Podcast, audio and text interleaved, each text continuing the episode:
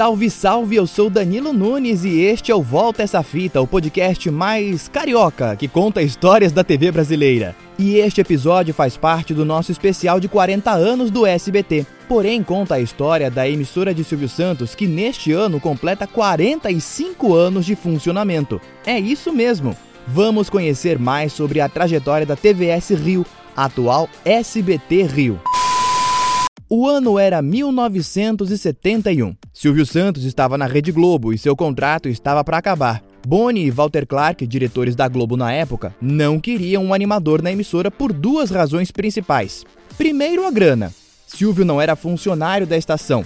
Comprava horário e faturava em cima dos comerciais anunciados durante o programa, de 8 horas em pleno domingo e em segundo, o padrão de qualidade que eles estavam implementando e que o dono do baú da felicidade não se enquadrava. O fato despertou o interesse de Silvio Santos em ter a sua emissora de televisão, já que a possibilidade de estar fora do ar se tornou real. O animador contou a história para Carlos Alberto de Nóbrega na estreia da Praça é Nossa no SBT em 1987. Tinha um estúdio que eu fazia dois programas. Fazia o programa Silvio Santos de domingo e fazia um outro programa na quinta-feira, não lembro, da Tupi, que era Cidade contra Cidade, depois foi mudando de nome, eu tinha dois programas. E para fazer os dois programas eu tinha um estúdio. E eu estava, chegou ao meu conhecimento de que eu não ia mais poder alugar horário. Que eles iam, não ia ser difícil alugar horário. Aí o Moisés Veltman, que já morreu, chegou perto de mim e falou assim, ó oh, Silvio Santos, por que, que você não entra na concessão de um canal de televisão que vai abrir, abrir o Rio? Falei, mas Moisés, você acha que vão dar televisão pro camelô? Você está ficando louco? Vão dar televisão pro peru que fala? Não vão dar televisão para ninguém. Deixa isso para lá, vai. Mas botou, botou aquele negócio na minha cabeça. Ele tentou oficialmente comprar a TV Record, mas não deu certo. Prestes a sair da Globo, o dono Roberto Marinho ligou para o animador e disse que se os diretores do canal não concordavam com a permanência de Silvio, ele sim concordava e queria renovar o contrato de acordo com o livro A Fantástica História de Silvio Santos, do jornalista Arlindo Silva. Passado o susto inicial, a ideia de ter um canal não saiu da cabeça do animador.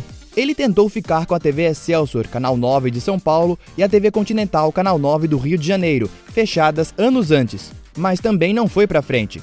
Porém, em 1975, o governo do general Geisel abre nova concorrência para o canal 11 do Rio de Janeiro. Silvio Santos e seus executivos usaram todos os contatos que tinham para convencer o governo de que o apresentador merecia uma estação de TV. Mas a maior das influências, sem dúvida, foi de Manuel de Nóbrega. Luciano Calegari, braço direito do apresentador por mais de 40 anos, contou no canal Horário Nobre no YouTube essa passagem. Manuel de Nóbrega falou com o Silvio por que, que o Silvio não entrava numa licitação de um canal no Rio de Janeiro.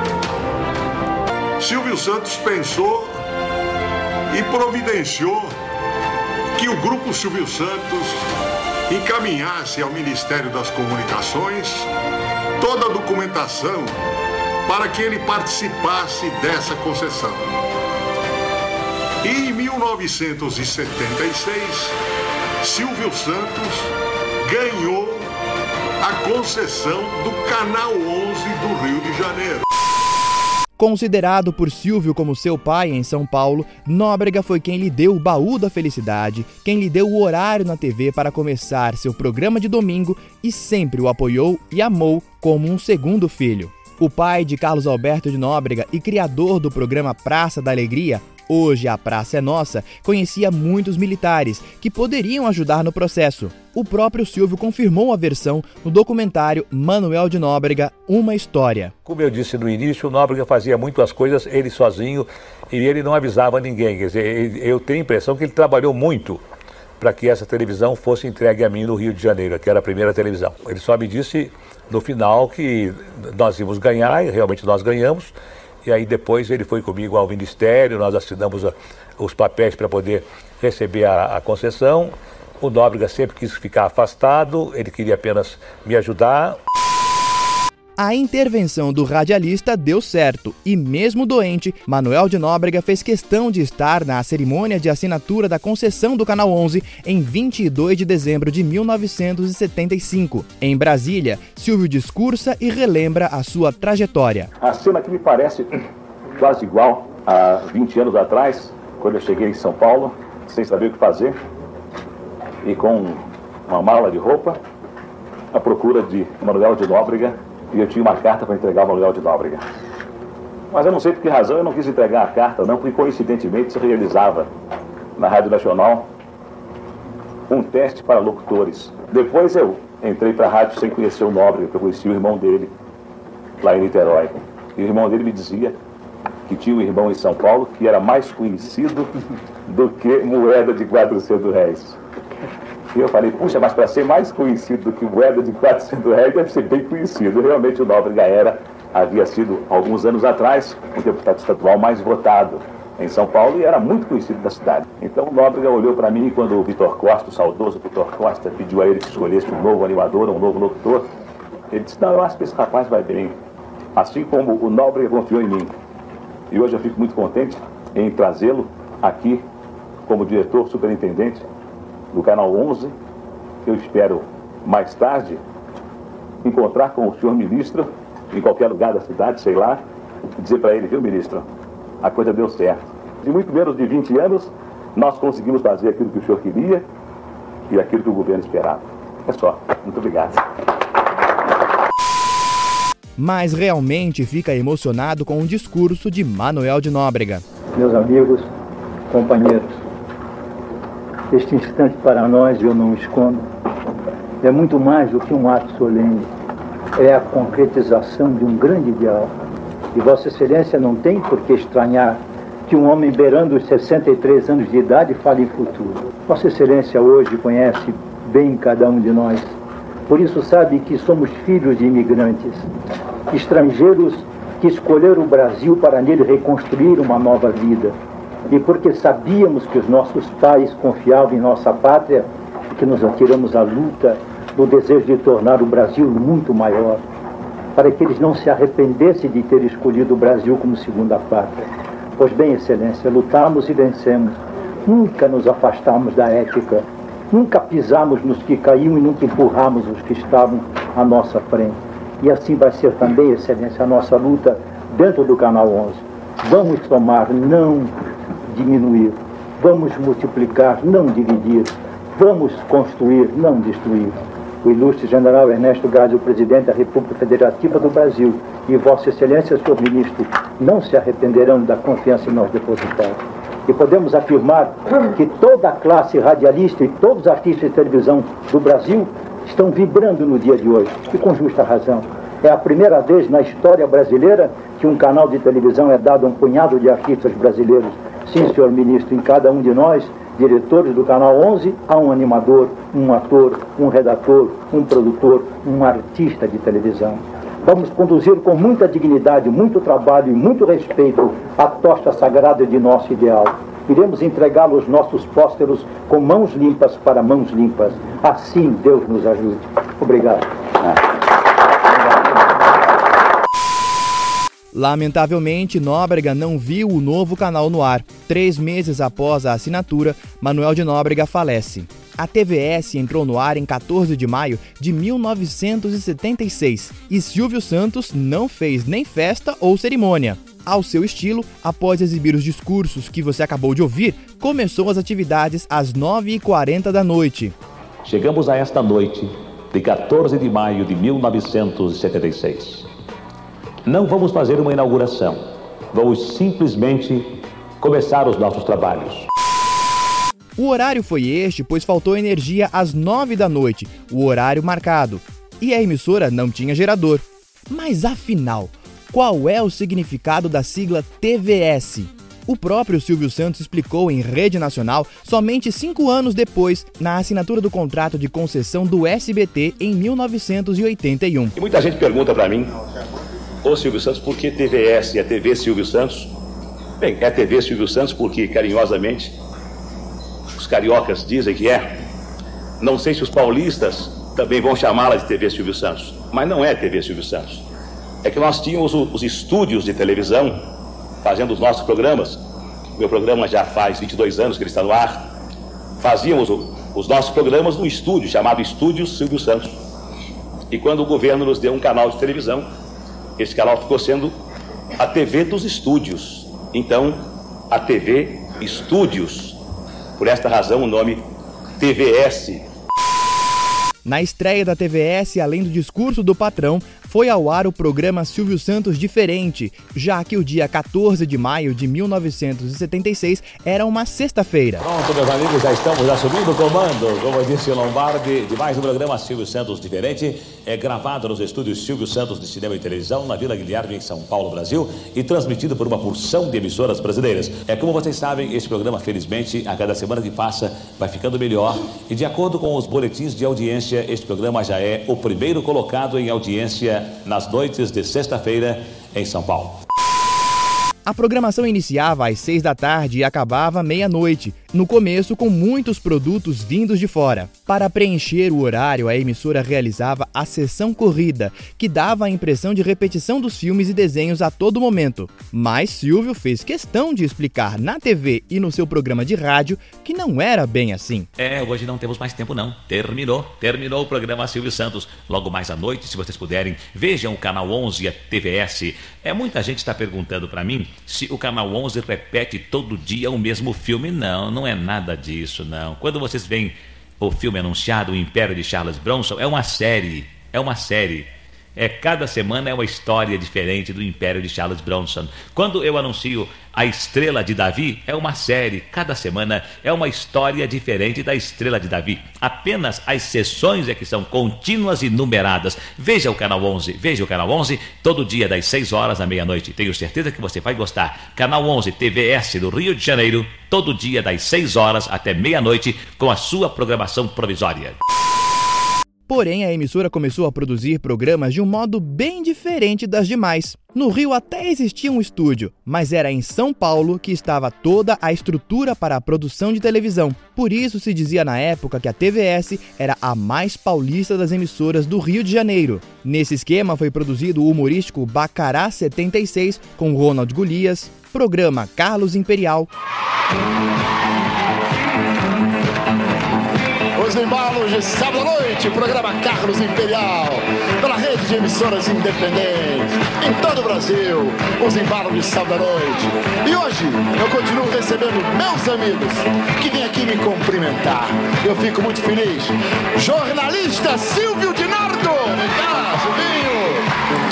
que é, meu querido Silvio? Tudo bem, meu querido? Bom, Imperial, eu estou aqui em meu nome do Edson Pinto, que é o editor da revista Amiga, desejando para você todas as felicidades nessa nova empreitada na TVS, esperando que você repita ou supere o sucesso que você tinha em outra emissora antes de vir para cá. Nós aqui da Record, TVS, Rede de Emissoras Independentes, muito obrigado pela sua presença. Silvio Dinardo da revista Amiga. Tchau, Silvinho e Um Instante Maestro, com Flávio Cavalcante. O filho do apresentador, Flávio Cavalcante Júnior, contou em entrevista a Gugu Liberato como foi essa primeira passagem do pai pelo canal de Silvio Santos. Tem uma coisa que eu devo dizer em homenagem ao Silvio, se você me permitir. Posso? Papai estava no momento fora do ar. E o Silvio convida o velho para fazer um programa semanal aqui. Era local, só na emissora dele aqui. Só que depois de três ou quatro programas, o Silvio se, se dá conta que não tinha condições de produzir o programa as estruturas dele eram muito baixa, muito pouca e tal. E chega pro velho, ó, Flávio, eu não tenho condições de manter esse programa no ar. Papai, eu entendo e tal, vamos desfazer o contrato. Desfazer, eu não desfaço o contrato. E o Silvio pagou ao velho o contrato inteiro, o velho em casa. Então o Silvio é um, foi um cara sempre muito, foi muito, muito correto. correto o jornalismo era feito, segundo o biógrafo de Silvio Arlindo Silva, com um locutor lendo notícias sem atualidade, ilustradas com fotografias de jornais e revistas, também totalmente produzido na capital paulista e mandado para o Rio. O informativo era reprisado durante a semana na programação. A TVS também produziu novelas. A primeira, escrita por Ivani Ribeiro, foi O Espantalho, com Natália Timberg e Jardel Filho. A produção estreou em 1977 e reprisada pela TV Tupi em 1979.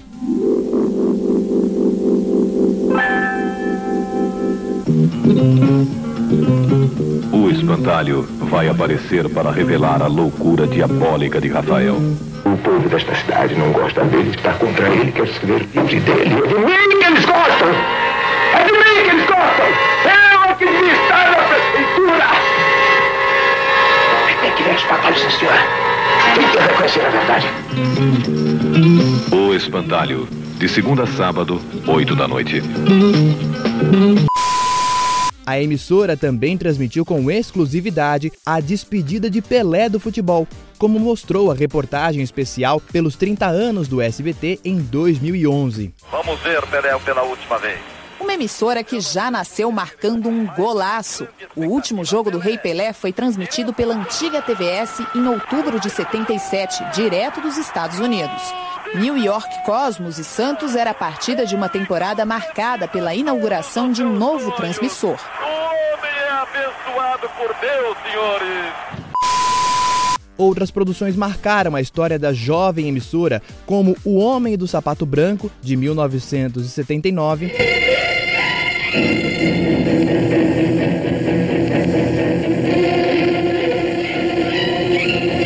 Eu vou apresentar aos senhores uma reportagem diferente.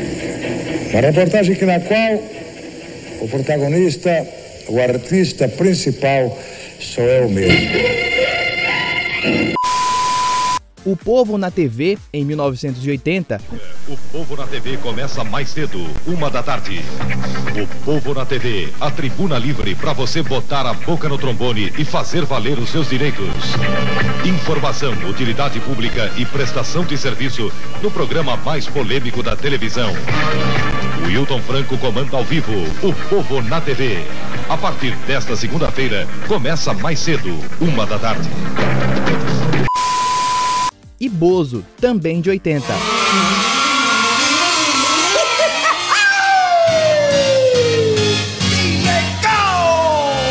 Alô, criançada, o Bozo chegou! Trazendo alegria pra vocês e vovô! Estamos trazendo muito amor! Um, dois, três e vamos nós! Eu sou o palhaço, meu nome é Bozo! Bozo, Bozo, vamos brincar! Sempre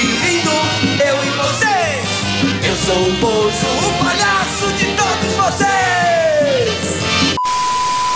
Aliás, tem episódio do Bozo e do Povo na TV aqui no Volta, hein? Já sabe, acabou essa fita, volta na playlist e confira.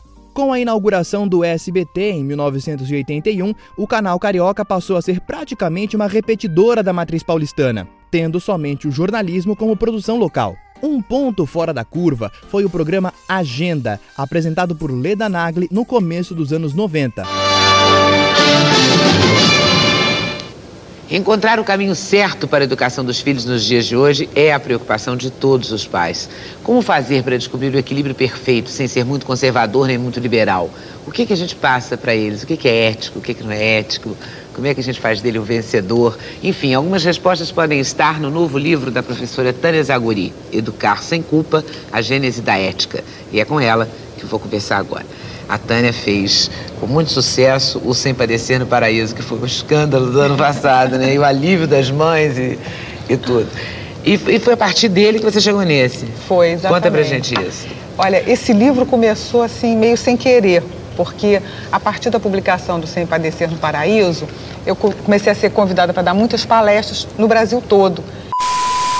Porém, atualmente, uma atração merece destaque. O jornal SBT Rio, noticiário da hora do almoço, é um fenômeno entre o povo carioca. O informativo estreou em dezembro de 1999 e deu tão certo que gerou filhotes em outras afiliadas da rede. Muito boa tarde. Começa agora o telejornal SBT Rio.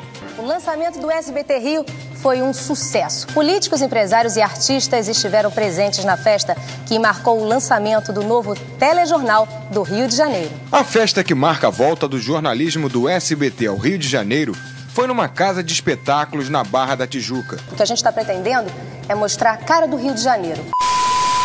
Hoje é apresentado pela jornalista Isabelle Benito. Eu vou falar uma coisa para vocês e vou repetir esse número, que é importante diante do que a gente está vivendo.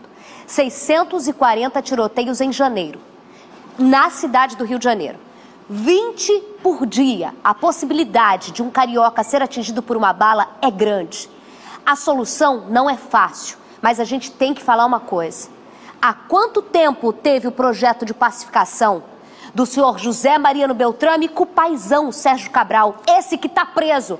Indiciado e apontado pela Polícia Federal como o maior assaltante dos cofres públicos do Rio de Janeiro. E a gente está pagando agora com a vagabundagem na rua. Eles prometeram pra gente, a gente acreditou, pacificação era apenas um plano de marketing. Porque o que a gente está colhendo agora é a bomba relógio desse plano de propaganda política desses caras. E agora todo mundo vem com um plano para o Rio de Janeiro. Todo mundo tem um plano para a segurança do Rio de Janeiro, mas não se investe nas polícias cariocas. Não se investe na polícia civil, não se investe na polícia militar. Parem de blá blá blá. A gente não aguenta mais ser palco de politicagem, palco e propaganda de politicagem, enquanto cariocas morrem pelas ruas do Rio de Janeiro sem qualquer tipo de investimento real na polícia, nas polícias, na política de segurança do estado do Rio de Janeiro. A mais antiga das emissoras de Silvio Santos passou a se chamar SBT em 1991 e atualmente produz o SBT Rio, SBT Esporte Rio, SBT Cidade, Cozinheiro versus Chefe e Cariocou. E este episódio sobre a TVS fica por aqui. E este episódio sobre o SBT Rio fica por aqui. Se você gostou, assina, curte, compartilha, segue este podcast e confira sempre histórias sobre a nossa telinha. Espalha para todo mundo que estamos também nas melhores plataformas, hein? Spotify, Apple, Google, Amazon. Semana que vem eu volto com um novo episódio. Semana que vem eu volto com uma velha fita. Eu te encontro, eu te espero. Até lá!